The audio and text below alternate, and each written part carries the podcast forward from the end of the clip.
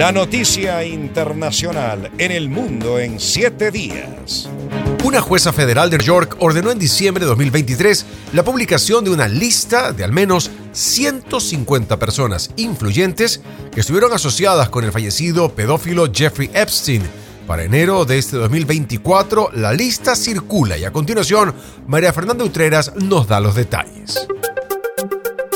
Los registros recién publicados forman parte de un caso contra Ghislaine Maxwell, la expareja de Epstein, quien se encuentra en prisión por ser cómplice de sus abusos a menores de edad. Sin embargo, hasta el momento los documentos no revelan nuevas acusaciones importantes sobre Epstein ni revelaciones sobre las personas con las que se relacionaba. Por ejemplo, el príncipe Andrés está acusado de manosear a una mujer, algo que él ha negado en varias ocasiones. Otros nombres que aparecen en los documentos son los del cantante Michael Jackson, y el mago David Copperfield, aunque no se les atribuye ninguna irregularidad. El expresidente de Estados Unidos Bill Clinton también aparece en varios de los documentos, aunque él reconoció haber tenido relación con Epstein, negó rotundamente tener conocimiento de sus delitos. Los primeros archivos del tribunal, que abarcan alrededor de 900 páginas, se publicaron tras una orden de la jueza de Nueva York, Loretta Presca, que reconoció que muchos de los mencionados ya habían sido identificados por los medios o en el juicio penal de Maxwell.